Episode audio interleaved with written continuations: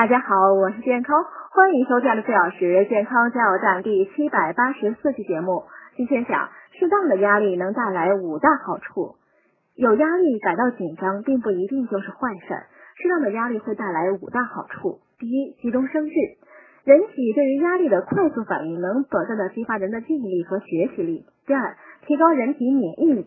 短期压力呢，会让人体开启防御模式，人体会产生额外的调节免疫系统的白介素，从而短暂的提高免疫水平。第三，增强环境适应力。反复碰到压力较大的情形，能锻炼身体和心理的掌控力，不至于遇到危机就如临大敌，慌了阵脚。第四，促使人追求卓越。